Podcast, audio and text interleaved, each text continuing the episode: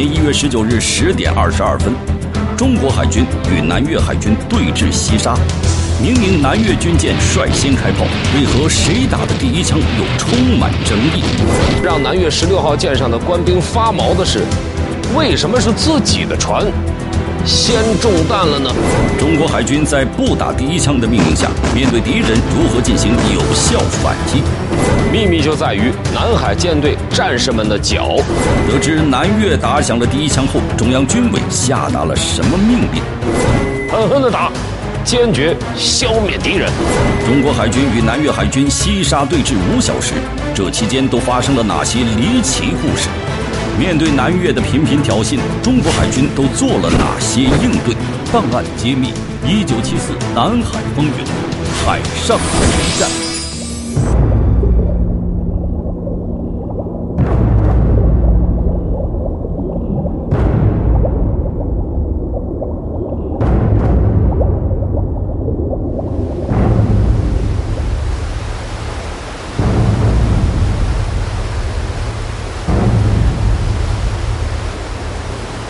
九七四年一月十九日上午十时二十分，西沙群岛海面，天空中薄云遮日，微风。海上指挥所总指挥魏明森手里拿着望远镜，他在隐隐的担忧，他预感到大战一触即发。望远镜中，魏明森忽然看到敌舰炮口火光一闪，一缕青烟升起。南越海军四艘军舰向二七幺、三九六编队开炮，几乎同时，三九六舰的后三七炮果断击发，一时间，海面上火光四起。据档案显示，炮声响起的时间是一九七四年一月十九日十时二十二分。至此，西沙群岛自卫反击战正式打响。刚才我们说过。身在二七幺猎潜艇上的魏明森，看到敌舰炮口火光一闪，由此可以认定是南越军舰率先开炮。但是让南越十六号舰上的官兵发毛的是，为什么是自己的船先中弹了呢？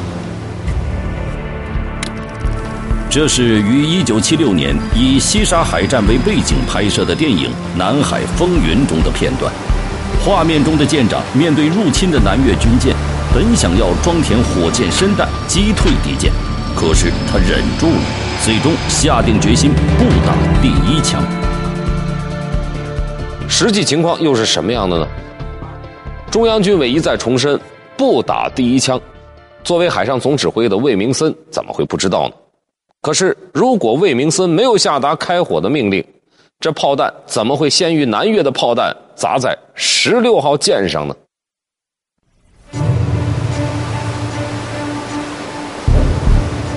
在之前对峙的五个小时中，魏明森下令全体进入一级战备状态，枪炮上膛，待命激发。同时，他要要求各舰严格控制，不得走火。可是，在战场上，如果不先打第一枪，铁定是要吃亏的。可要先打了第一枪，那么在政治上又会处于被动。有什么办法，既不开第一炮，又能及时的反击敌人呢？秘密就在于我海上编队战士们的脚已经放在了激发炮弹的踏板上，他们目不转睛地盯着南越舰队的一举一动。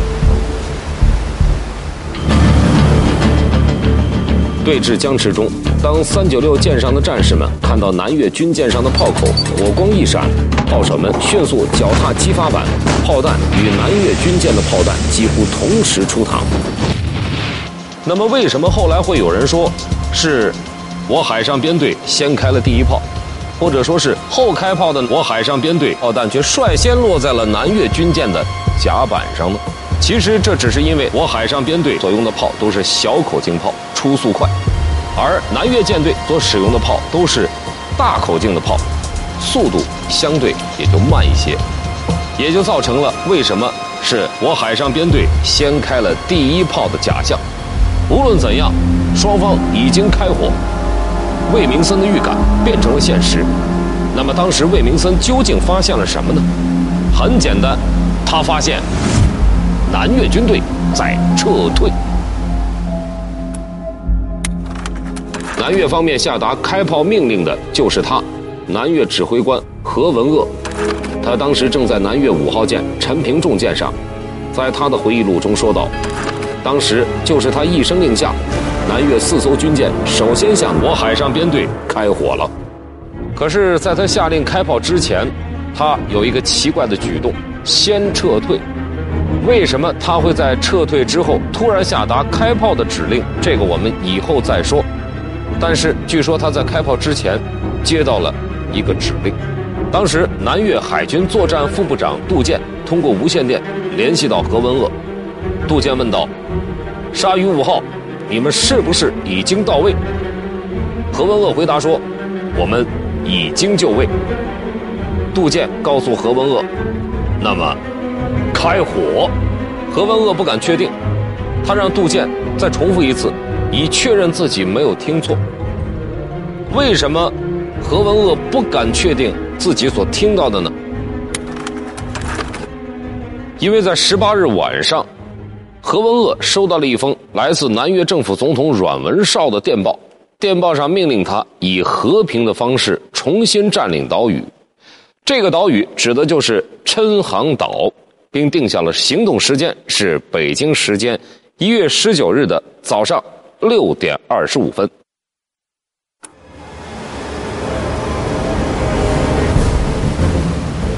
一九七四年一月十九日早上五点五十分，中国海军二七幺艇的瞭望塔里出现了情况。南越军舰四艘，分为左右两群，以蟹前行，慢速向中方舰艇方向合拢而来。有敌情，二七幺艇立即拉响战斗警报，紧急起锚，雷达开机测定。左侧南越四号陈庆余舰、五号陈平重舰距我二七幺艇约两千五百米，而右侧的南越十号怒涛舰、十六号李长杰舰群距二七幺艇只有不足一千米。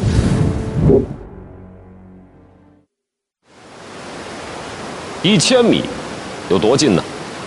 八十五毫米主炮，初速度每秒八百米，眨眼间炮弹就落在了南越军舰上。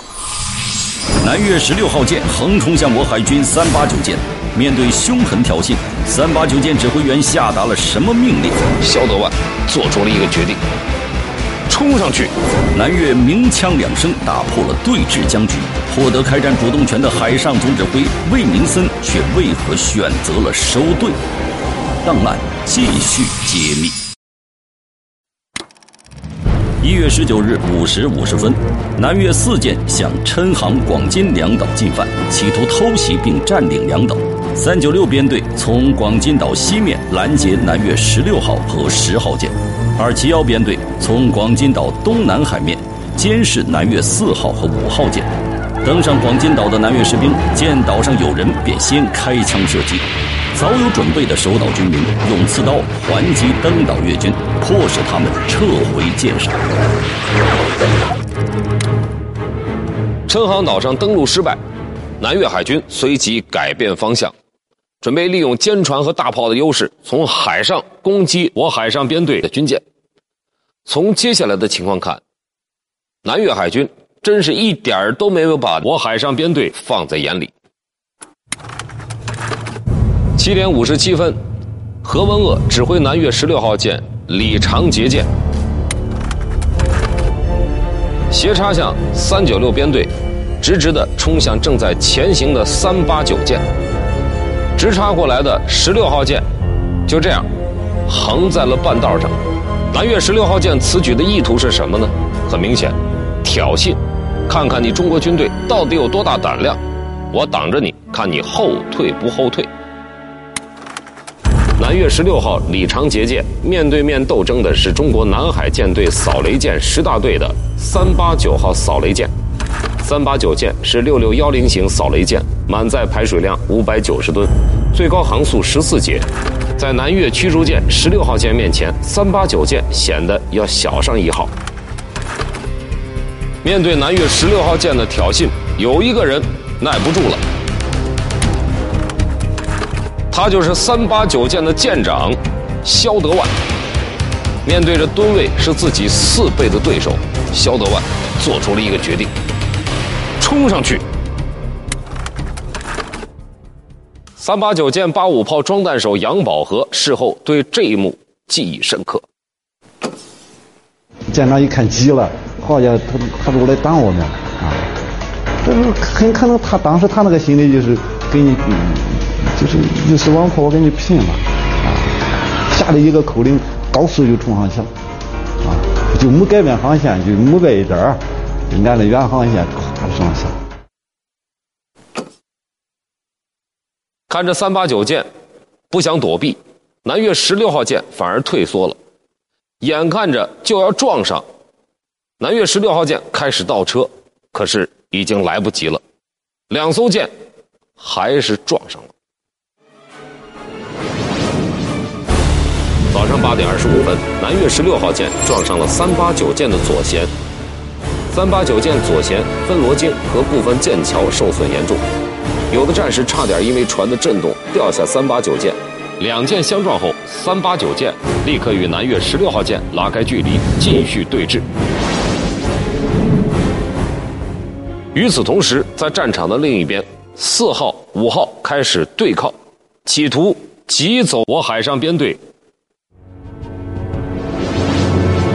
我参战舰队先是按兵不动，待南越四号、五号舰接近到我二七幺编队五十米时。二七幺编队两艇先退车左转，继而右舵进车，停在南越五号舰舷外一百米处，隔在海岛与五号之间，形成二对一局面。我海上编队仍占主动，一退一进两个动作，把猎潜艇的机动性优势发挥得淋漓尽致。随后，我二七幺编队再次动车，转至南越四号舰舷外漂泊。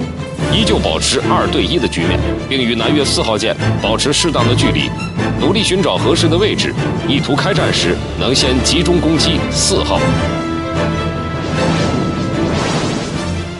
为什么要集中火力先攻击南越的四号舰呢？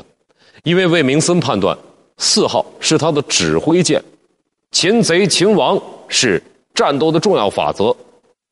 在与四号对峙了近一个小时后，突然。两声枪响，打破了宁静。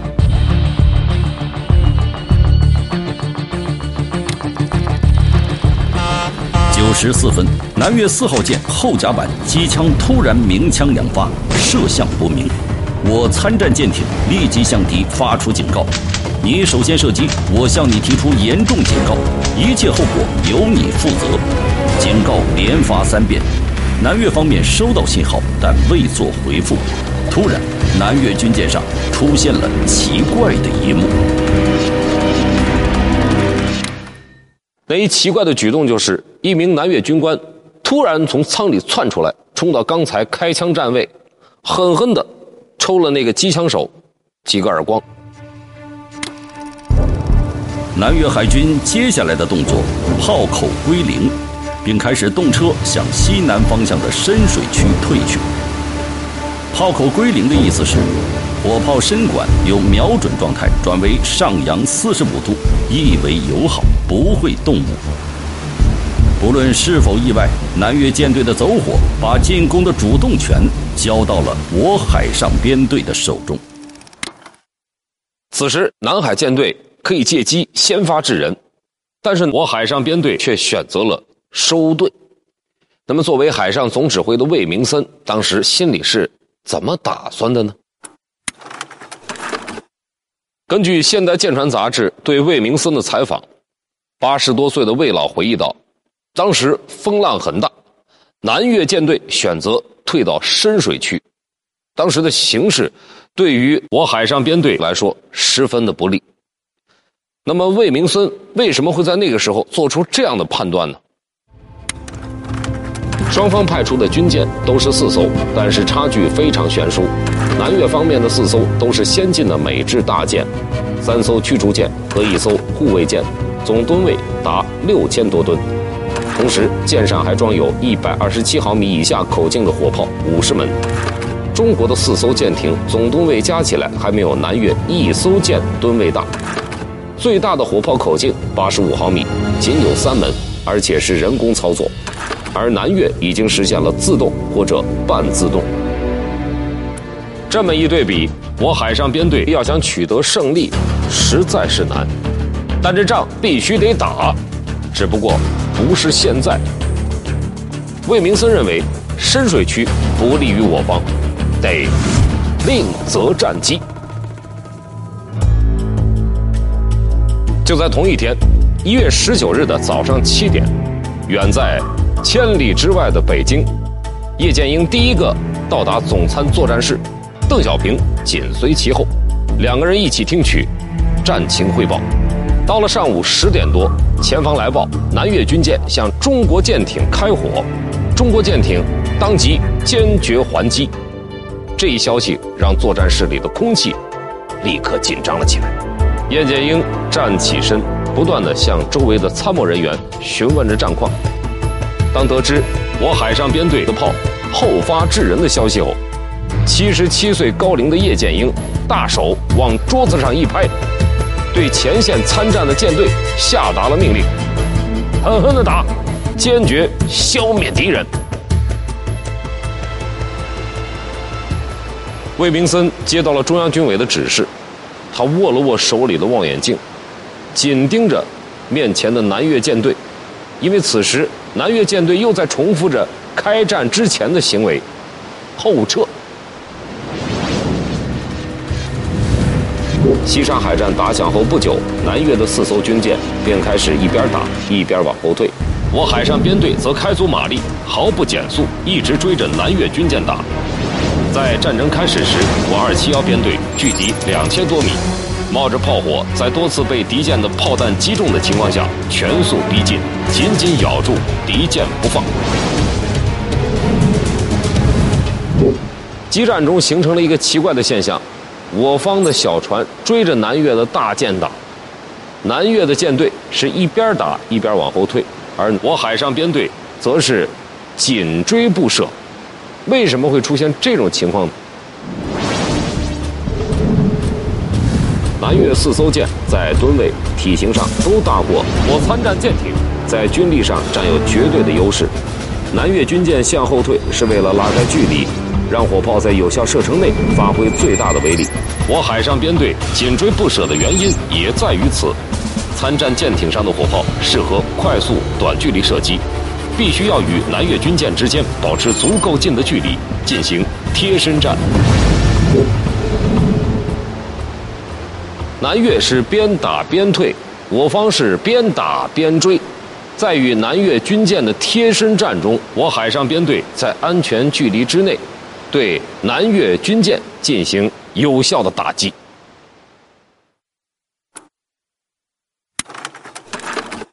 除了与南越军舰进行贴身战，魏明森在海战开始之前，还对我海上编队进行了统一的部署。魏明森计划两艘打一艘，打指挥舰，则有了二七幺与二七四艇打南越四号陈庆余舰。战场另一端，三八九和三九六集中火力攻击十六号李长捷舰。同时，我海上编队确定以重点打击敌舰的耳、眼、嘴。及通信天线、雷达、指挥所三处的作战方针，一切准备就绪。一开战，魏明森马上下令全舰开进南越大舰的火炮死角，同时重点攻击南越海军四号陈庆余舰。魏明森的意图很明显，要打就打领头的。魏明森判断，南越四号陈庆余舰是他的指挥舰，而实际情况是。何文鄂所在的五号陈平重舰才是南越的指挥舰，于是也就有了我们现在看到的这一幕。在战场的南端，二七幺编队与南越四号舰、五号舰展开激战，主攻位置靠前的四号陈庆余舰；但同时在战场的北端，三九六编队与南越十六号、十号激战，受到炮火猛烈攻击的是位置靠后的三八九舰。魏明森对于南越指挥舰的判断出现了失误，很显然，南越也没能够准确判断我海上编队的指挥舰。为什么会出现这样的局面呢？也许最浅显的两句话就可以解释的清楚，那就是“跟着我上”和“都给我上”。